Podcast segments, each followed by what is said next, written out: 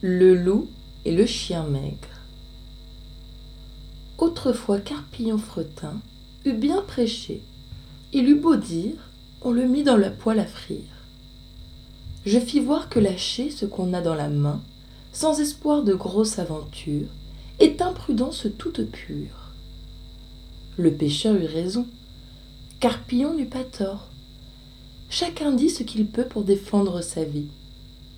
Maintenant, il faut que j'appuie ce que j'avançais lors de quelques traits encore.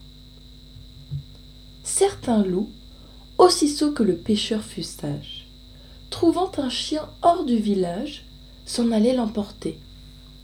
Le chien représenta sa maigreur. Ja, ne plaise à votre seigneurie de me prendre en cet état. Attendez, mon maître marie sa fille unique, et vous jugez qu'étant de noces, il faut, malgré moi que j'engraisse. Le loup le croit, le loup le laisse. Le loup, quelques jours écoulés, revient voir si son chien n'était point meilleur à prendre. Mais le drôle était au logis.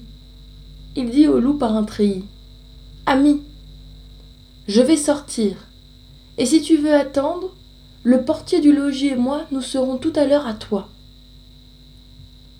Ce portier du logis était un chien énorme, expédiant les loups en forme.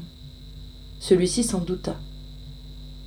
Serviteur au portier, dit-il, et de courir, il était fort agile, mais il n'était pas fort habile. Ce loup ne savait pas encore bien son métier.